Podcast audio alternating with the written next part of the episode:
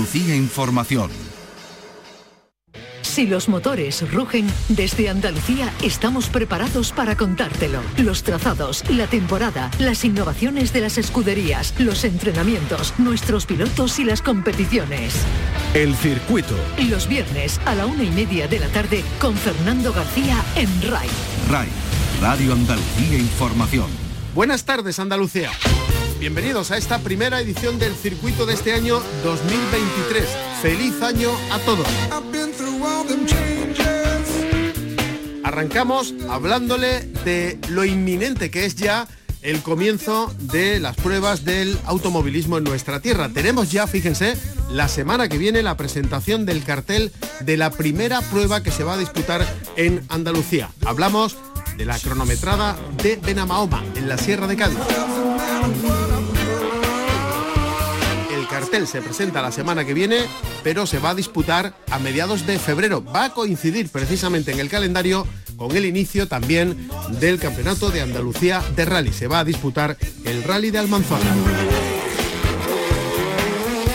Hablaremos enseguida con Francisco García Galera, responsable de la Escudería Sur, una de las escuderías que más pruebas organizan a lo largo del año. Fórmula 1. Y vamos a repasar también un calendario muy interesante. ¿Cuándo se van a conocer los monoplazas con los que se va a disputar el Campeonato del Mundo de Fórmula 1? Pues les vamos a dar, vayan cogiendo papel y lápiz, el calendario de los días en los que vamos a conocer los monoplazas. Todavía no están todas las escuderías, pero tenemos la gran mayoría y sabemos también cuándo vamos a conocer el coche con el que va a pilotar Fernando Alonso. Tendremos también tiempo en nuestro programa para recordar al desaparecido recientemente Tomás Rivero. Era presidente del Real Automóvil Club de Jerez, pero fue uno de los impulsores, entre otras cosas, de la llegada de la Fórmula 1 a Andalucía. El circuito con Fernando García. Arrancamos. Esta es nuestra dirección de correo electrónico. elcircuito@rtva.es.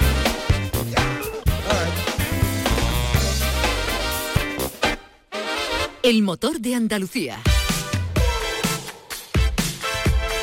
Acaba de comenzar este año 2023, de hecho este es el primer programa de esta nueva serie y tenemos ya en los próximos días la presentación del primer cartel de la primera actividad que se va a desarrollar en nuestra tierra. Una actividad, eh, como no, organizada por la Escudería Sur. Digo como no porque creo que es la escudería que más actividades organiza a lo largo del año. Su responsable es Francisco García Galera. Paco Galera, buenas tardes. Hola Fernando, ¿qué tal? Si no sois la escudería que más organiza, de las que más seguro, ¿no? Sí, hombre, yo no sé si la que más, posiblemente, posiblemente sí, porque además yo creo que somos de las pocas que tocamos todos los palos, porque, porque tocamos la montaña, tocamos las cronometradas, tocamos el lalo, en fin, que yo creo que sí, que somos de las que más, desde luego. Bueno, y la semana que viene, de hecho, ya tenéis la presentación del cartel de la primera cita de la temporada y de vuestra temporada. Efectivamente, el martes 17 a las 12 de la mañana comenzará la temporada 2023 con la presentación del cartel de la segunda cronometrada de Benamahoma, que ya hicimos el año pasado. Sobre estas fechas, sobre las mismas fechas, fue el 19 y 20 de febrero, y arrancará desde luego el, el automovilismo en Andalucía con, con esta prueba, sí. Si tuvieras que definir la cronometrada, lo digo porque eh, puede haber oyentes que, que son seguidores del mundo del automovilismo, pero que eh, tengan cierta confusión entre cronometrada, la montaña, los rallies, eh, el slalom. ¿La cronometrada cómo la definirías? Bueno, la cronometrada es una mini montaña, mini montaña porque la montaña tiene que tener un mínimo de dos kilómetros y las cronometradas tienen un máximo de un kilómetro doscientos. Entonces, eh, la cronometrada es, funciona exactamente igual que, que la montaña, eh, se admiten turismos, en, la, en las cronometradas también se admiten los carcross, que no se admiten en todas las montañas, y los CM, con lo cual es muy parecida. Y la diferencia está principalmente en que en las cronometradas suele haber una manga más, es decir, que hay una, una manga de entrenamientos y tres mangas de carrera y se vuelve a hacer como en la montaña, dos fases, la fase del sábado por la tarde y la fase del domingo por la, mañana. Eso es igual. Se presenta el cartel, decíamos, la semana que viene y la prueba se celebra. 11 y 12 de febrero. Que creo, me decías antes, que coincide en el calendario también con la celebración de un rally, con lo cual el rally de Almanzora se abre también el calendario de, de rallies. Esto ya ha empezado a rodar, nunca mejor dicho. Sí, además más, más pronto que nunca, porque yo creo que tan temprano nunca, nunca ha empezado el automovilismo en Andalucía, pero tiene su explicación. Y la explicación es muy sencilla. Eh, medio ambiente y los parques naturales donde se desarrollan algunos, algunas de las pruebas automovilísticas, pues eh, no quieren que haya automovilismo en las épocas candentes del verano, es decir, del, del 1 de junio, en algunas eh, provincias, incluso desde antes, hasta el 15 de octubre, hay, prácticamente no va a haber automovilismo de carretera en Andalucía, con lo cual pruebas que eh, hasta el año, hasta este año se han disputado en, en esos meses, pues este año eh, no va a ser viable. De hecho, de lo que nos afecte a nosotros en particular, la cronometrada de Zahara, que se ha hecho dos años en junio, este año se ha ido a noviembre, porque, porque hay un poco esa, esa normativa de con los incendios que está viendo los años anteriores, pues están intentando minimizar los riesgos de esos incendios, no eh, dando el visto bueno a, pruebas automovilísticas. Y además con las olas de calor que hemos soportado en, vamos, lo más cercano, el último verano, el riesgo casi que se duplica, ¿no? Exacto, por eso digo yo creo mm. que, bueno, que es una medida que, es lógica que, se tome. Bueno, seguimos con el calendario, eh, se abre las cronometradas, también ese fin de semana, mediados de febrero, los rallies y el Campeonato de Andalucía de Montaña ha sido casi siempre una tradición, que lo abra la, la subida al GAR, ¿no? ¿Este año también? Sí, sí, este año volvemos a abrir el calendario de montaña justo al mes del, de la cronometrada de Benamao, es decir, 11 y 12 de marzo, pues eh, tendremos la, subida al GAR.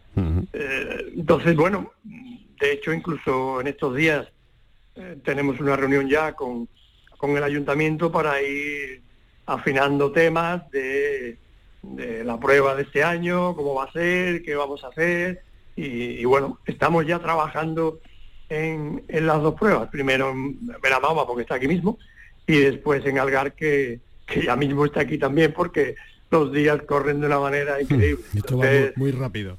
Sí, demasiado rápido. Cuanto más años pasan, más rápido. Más rápido va.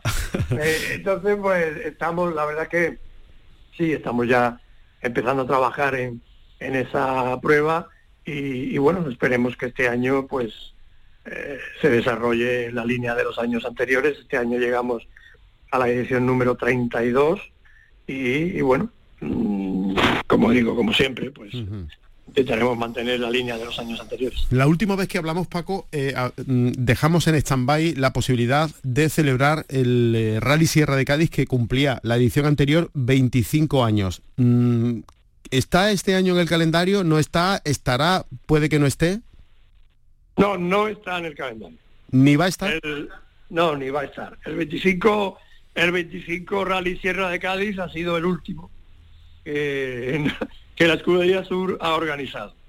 Y bueno, creo que ya lo dijimos en su momento, creo que una retirada a tiempo es una victoria, al menos eso pensamos nosotros, y esperar a que eh, muera de mala manera pues yo creo que ha sido lo más correcto y lo más honesto por nuestra parte despedir la prueba con la edición número 25, que además eh, estuvo bien, resultó bien en líneas generales y no hubo incidentes y se desarrolló muy bien con una inscripción de auténtico lujo y, yo creo que hemos conseguido eh, dejar un buen sabor de boca con esta prueba. 25 años, creo que haciendo un rally es un, una cifra importante y creo que ha llegado el momento de pasar página de, los rallies y seguir con las pruebas de montaña y con las cronometradas y los slalom, que, también nos ocupan tiempo, pero que no nos ocupan ni tanto tiempo como nos ocupaba el rally, ni tanto esfuerzo en todos los sentidos como, como nos daba de quebraderos de cabeza. Entonces, este año, por ejemplo, volviéndonos al comentario mío anterior, nos hubiéramos tenido que llevar el rally, no sé si a octubre, a noviembre, hacer un hueco en el calendario, en fin, eh, hubiera sido un poco más complicado. Entonces, mm, no, ya cuando acabamos el año pasado lo teníamos claro y, no, el Tierra de Cádiz como tal, eh, ya hicimos la última edición en 2022 y seguiremos con nuestras pruebas de carretera y nuestro de que nos encanta. Bueno, ¿Y, cómo va a quedar entonces el calendario para la, para la Escudería Sur? Bueno, pues este año tendremos eh, tres montañas, que serán Algar en marzo, Vejer en octubre y Castellar en noviembre. Eh, tendremos dos cronometradas, Mahoma en, en febrero y Zahara en noviembre. Y tendremos tres slalom. Eh, Conil en mayo, Arcos en junio y San Fernando, que volvemos a recuperarlo, en octubre.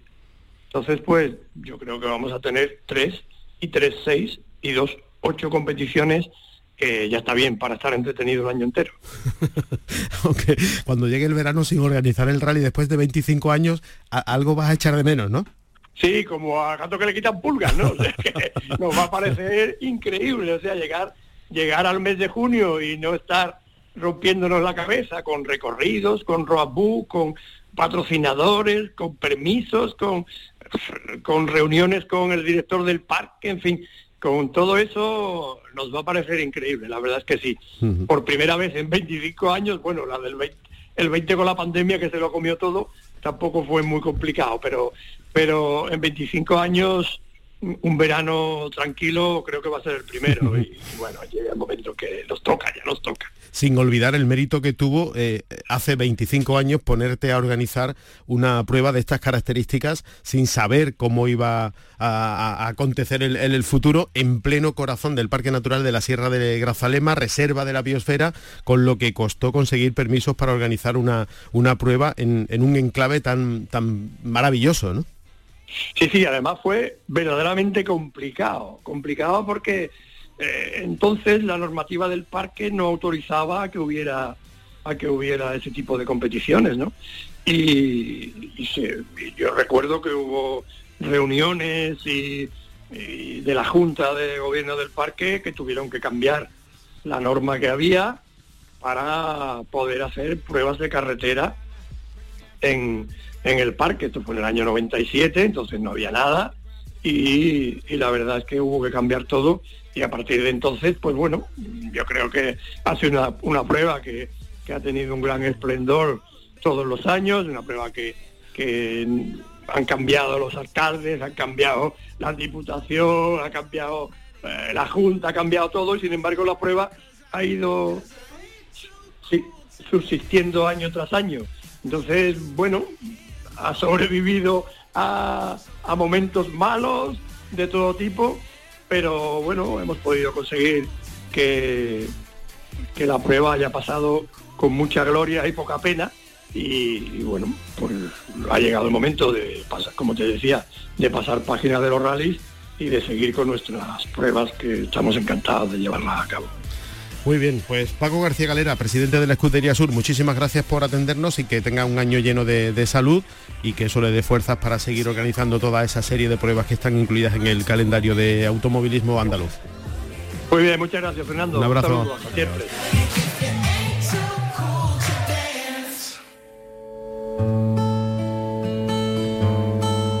Es una de las tristes noticias que nos ha dejado el automovilismo y el motociclismo nada más comenzar este año 2023. Ha fallecido en las últimas horas Tomás Rivero. Era presidente del Automóvil Club de Jerez, pero tenía en su haber haber sido el precursor de la llegada de la Fórmula 1 a Andalucía. Trajo la Fórmula 1 al circuito de Jerez. Su amistad con el entonces todopoderoso Bernie Eccleston hicieron que la Fórmula 1, la más alta competición del automovilismo mundial, recayera en Andalucía.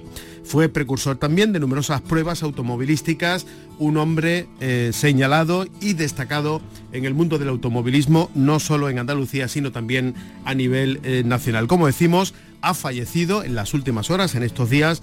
Vamos a conocer más detalles de cómo era Tomás Rivero. Nos habla de él su segundo en el Automóvil Club de Jerez, su principal amigo, su persona más cercana dentro del Automóvil Club. Eh, oímos lo que dice sobre Tomás Rivero Eduardo Arcas. Hombre, efectivamente mm, ha sido un palo, estaba el pobre, estaba mal también ya del corazón y eso, y no por esperado es menos triste.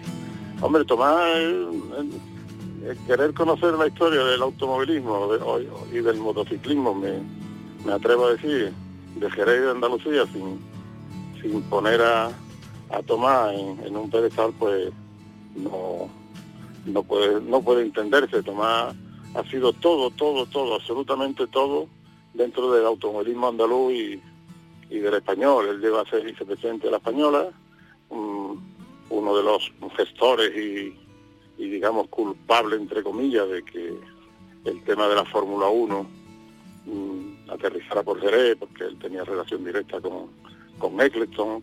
Después la época gloriosa de las bodegas, bodegas jerezanas ayudó a muchos pilotos a conseguir patrocinio de, dichas bodegas, pilotos que, que, participaban en campeonatos europeos. Entonces, Tomás, yo lo conocí con 15 años y cuando él, él era un, un hombretón de 30 años y ya nos hicimos amigos, aunque por la diferencia de edad era grande, pero nos hicimos muy amigos y ha sido siempre un guía mío y, un, y una persona que yo de verdad, de verdad, de verdad que, que aprecio mucho y, siento mucho su pérdida. La característica principal que destaca Arcas sobre Tomás Rivero era su capacidad de ver las cosas de cara al futuro. Un visionario, dice, un adelantado. Sí, sí, sí, por supuesto. Tomás fue uno de los de los creadores de, por ejemplo, del Rally del Cherry. Él fundó el Automóvil Club, fue de los de la del grupo que fundó el, Automóvil Club en 1971. Después em, ayudó en la carrera de moto también aquí al admirado Pacheco y bueno, él después en, la Federación Española pues mm, se dedicó un tiempo al tema de los CAR también, me contaba él y, bueno, fue un, ya te digo que fue un gestor y, su y sus contactos y eso pues recibieron él también en la Costa del Sol también ayudó a que se hicieran los dos grandes premios en Puerto de Lanús, cosas que con el tiempo no han, no han florecido, pero vamos, él fue el mentor, uno de los mentores de, nuestro rally de Cherry, que fue en aquella época pues fue uno de los grandes rallies que, aunque no lo crea la gente, que decían Jerez era uno de los mejores de Europa. También le hemos preguntado sobre el fallecimiento de Tomás Rivero, el que hasta ahora era presidente del Real Automóvil Club de Jerez, al secretario de este colectivo, a Ildefonso Sánchez, que habla así del ya desaparecido Tomás Rivero. Pues imagínate, desde 1974, con, muy pocos años, pues íbamos a los parques cerrados que se hacían en la avenida Álvaro Domé, en el antiguo polo que es Chapín hoy, el edificio de Chapín, y ahí estábamos de, chiquillo prácticamente, ¿no? Haciéndolo, éramos auxiliares de los parques hasta que hicimos nuestro curso de cronometradores, nos sacamos la licencia, ya empezamos a ir a los rallies, ya luego eh, cuando se terminó el rally Sherry empezamos el rally de Jerez, la subida de, de las truchas, la subida del cuero que se llamaba entonces, hasta que llegó el 85 y vino el circuito y entramos desde el principio Entramos desde el día del barro, repartiendo bocadillos, poniendo banderas, eh, con los coches de rescate, en fin, haciendo todo lo que se podía, ¿no? Y después, pues, al cabo del tiempo recuperamos el, el, rally de Jerez, se reinauguró otra vez el, el Automóvil Club en el año 2012, que estaba un poco mermado porque había socios que habían desaparecido, pruebas que habían desaparecido, el circuito se llevó a mucha gente por lo eh, eh, espectacular que era, entonces prácticamente el Automóvil Club se quedó con muy pocos socios, hasta que en el 2012 nos reunimos y eh, me parecía que éramos nueve o diez socios lo que había, y se, digamos, se reinventa o se reinaugura el circuito, se actualiza toda la documentación y empezamos con, con muchas ganas, empezamos a ser socios, eh, se incorporaron gente nueva y empezamos ya con proyectos y empezamos con un rally clásico que salimos de González Vía por toda la sierra, de coches históricos. Después ya empezamos también con eh, a pensar en alguna pruebecita, hicimos el rally de San José del Valle, empezamos a hacer concentraciones de los coches clásicos, metiéndonos en el mundillo, otra vez de nuevo. ¿no? Y él como presidente, lógicamente, Tomás Rivero era el presidente. Yo empecé de secretario y Eduardo estaba de vicepresidente y ahí empezamos a buscar pruebas hasta que empezamos y conseguimos apoyo del ayuntamiento, del consejo local y del circuito y empezamos con el trofeo aniversario, después seguimos ya con nuestro rally de Jerez que se quedó parado en la edición séptima y la, iniciamos. Y ya este año hemos hecho la décima edición que se ha, vuelto a hacer todos los años, incluso un año de la pandemia también lo, lo, lo, hicimos, o sea que hemos tenemos el, el trofeo aniversario que lo tenemos este año ha sido espectacular con, con los ingresos y él lo ha vivido eso con nosotros y el rally de Jerez estaba con nosotros también.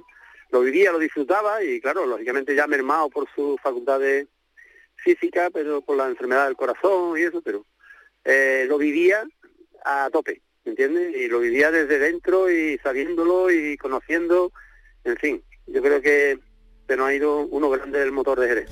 Y como decíamos al principio, Rivero destacó mucho en el automovilismo, pero también jugó un papel importante en el desarrollo del motociclismo. Ildefonso Sánchez, el actual secretario del eh, Automóvil Club de Jerez, nos recuerda estos detalles. Sí, lógicamente, porque aparte es que tocaba todos los palos, como decimos, él lo mismo estaba en las motos que en los coches, ¿no? Yo me acuerdo en los años 65 y 66 que estábamos dentro de lo que era el comité organizador del circuito y eh, fundamos el, Club Motor Jerez, que se llamaba entonces en aquella fecha, para hacer pruebas en el circuito exclusivo, ¿no? Y, luego él ha estado vinculado a todos los eventos de, aquí que se han hecho en la provincia de Cádiz, de siempre, incluso en, Málaga, cuando estuvo un tiempo que estuvo en Marbella. Muy buenos contactos y lógicamente siempre luchando por, por Jerez y por todo lo de eso. Eh, conseguimos, eh, yo personalmente lo propuse con el Automóvil Club como secretario para el premio al motor y se le dio, ahora me parece que fue en el 2000 19, 2018-2019, se le concedió el premio de, la ciudad de Jerez al Motor, eh, no se lo esperaba, se puso muy contento lógicamente y lo disfrutó y, además es un premio merecido porque es un hombre que ha luchado por el mundo del motor de las motos, por el de los coches, por traer la Fórmula 1 a Jerez, porque el circuito eh, fuera evolucionando, en fin.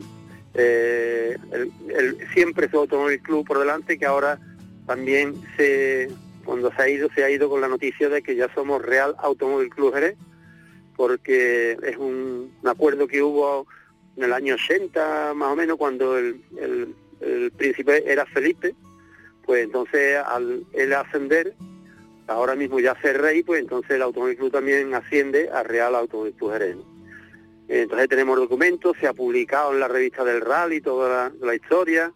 Eh, el año pasado se hizo el 50 aniversario del Automóvil Club Jerez, lo celebramos también con él y lo vivió, son 50 años porque él es socio fundador junto con otra peña de, amigos que hay muchos desaparecidos ya también y tenemos eh, el orgullo de que él ha cumplido 50 años, eh, los, 50 años el aniversario, lo, disfrutó y, y, también ha disfrutado que su club es Real Automóvil Club. Entonces, para él era un orgullo y se le caía la, la baba nada más que hablando del club y de su historia y sus anécdotas con la Guardia Civil, con los delegados del gobierno de aquellos tiempos, con la gente de federación, consiguiendo, eh, intentando de, de conchabar a todo el mundo para que toda la prueba saliera para adelante, para que no se cancelara nada.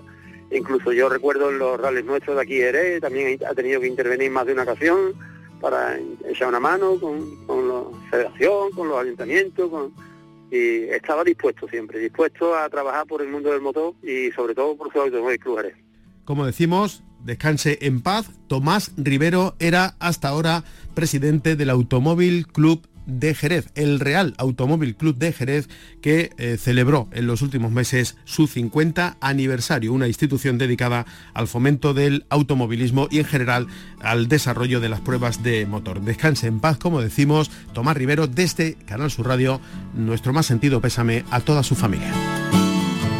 Fórmula 1 Como le venimos contando, estamos en el primer eh, programa de este año 2023. Eh, empieza ya a organizarse todo tipo de actividad referida al mundo del automovilismo. Hemos hablado de que aparece ya la presentación del cartel de la cronometrada de Benamahoma en la Sierra de Cádiz. El cartel se presenta la semana que viene. A mediados de febrero se celebra esa prueba junto con el Rally de la Almanzora. Después en marzo la subida al GAR que abre el calendario de las pruebas del Campeonato de Andalucía de Montaña. Y esto ya está rodando. Pablo Cosano, buenas tardes. Hola, ¿qué tal? Nos queda todavía un poquito para que se inicie el Campeonato del Mundo de Fórmula 1, pero como manda la tradición, ya sabemos algunas fechas que hay que marcar en el calendario. Bueno, pues que los aficionados cojan ya lápiz y papel que vamos a comenzar a detallar. La primera, 6 de febrero a las 3 de la tarde se va a hacer una presentación en streaming a todo el mundo del FV45, el Williams que van a pilotar este año Alex Albon y Logan Sargent, que es uno de, las, em, eh, de los novatos de, este año. El próximo será el Alfa Tauri, el AT04. Eh, se va a presentar, todavía no hay hora, el 11 de febrero. Dos días después eh, veremos eh, la decoración del McLaren 37, el MCL 37, el 13 de febrero también sin hora. Y el coche de Fernando Alonso se va a desvelar ese mismo día a las 8 de la tarde, el 13 de febrero, será el AMR 23. Ese es el coche que van a pilotar, como decimos, Fernando Alonso y Lance Stroll. Eh, luego tenemos dos fechas más confirmadas, la de Ferrari, que será el Día de los Enamorados, San Valentín, el 14 de febrero, lo hacen además a propósito, tendrá que ver con la decoración en rojo, según he podido saber. Y el 16 de febrero se desvelará eh, cómo es el diseño del Alpine, el A523. Luego tenemos mm, eh, cuatro escuderías que no, no tienen fecha todavía enmarcada, el Red Bull, el Haas, Mercedes y Alfa Romeo, aunque ya conocemos las denominaciones de cómo van a ser los coches de tres. El Red Bull será el RB19 el Haas se va a denominar FV23 y el Alfa Romeo va a ser el C43. Todavía desconocemos cuál va a ser la denominación que le van a poner al Mercedes, que va a ser el coche de Lewis Hamilton y George Russell. Y por lo que has visto y bicheado por no, no, no, eh, todo secretismo absoluto. Nada. No hay nada que se no, no hay ni ninguna foto distorsionada como en años anteriores, ni ninguna foto oscura. El año pasado recordemos que mm, Mercedes filtró una foto oscura pero hubo un hacker que consiguió cambiarle las tonalidades, eh, le dio el color, matiz y se veía perfectamente el coche. Efectivamente fue la librea que llevó y el diseño que llevaba Mercedes. Yo creo que después de aquello van a ser pocas las escuderías que avancen eh, para no dar pistas a la, eh, a la competencia. Los coches reales, todo hay que decirlo, las presentaciones son más la librea, y algo de diseño y también mucho de mm, fake, que le llaman, de mm, cosas falsas precisamente para despistar a la competencia. Los coches no reales, sino el primer diseño definitivo se va a ver del 25 al 28 de febrero en el circuito de, Bahrein cuando sean las, eh, los primeros entrenamientos libres. Y luego ya veremos fuego real el día 5 de marzo cuando sea el, Gran Premio. Pero bueno, siempre nos gusta esto de ver al menos las decoraciones, de cómo va a ir. Eh, Fernando Alonso, la verdad es que luce magnífico, me encanta, de verde. A ver si este año es el plan, la misión, o lo, que sea, lo que sea, pero que haga algo, por favor, porque ya nos estamos aburriendo. Que, pero que siempre nos gusta ver cómo van a ser los, diseños, las, nuevas marcas que entran de patrocinio, que muchas veces cambian los colores corporativos de, las distintas escuderías. Lo que pasa es que el gran cambio que vivimos la temporada pasada, no, eso ya no. la temporada de los cambios y la incertidumbre que se generaba, eso ya no. pasó a la historia. De hecho, estamos en un periodo precampeonato eh, extremadamente tranquilo. Sí, sí, porque el año pasado fue el gran cambio normativo, el gran cambio en los diseños. Este año habrá mm, puntualizaciones, algunas reformas, pero eh, poca cosa más. Sí veremos quizá cómo va a evolucionar el diseño tan radical que tuvo el Mercedes respecto a la competencia. Muy bien. Pablo Cosano, gracias. Un abrazo. Hasta aquí este primer programa del año 2023. Volvemos el próximo viernes con más cosas del mundo del motor en nuestra tierra. En la realización estuvieron Marcelino Fernández y Álvaro Gutiérrez. Si van a salir a la carretera, mucha precaución y no se olviden de ser felices.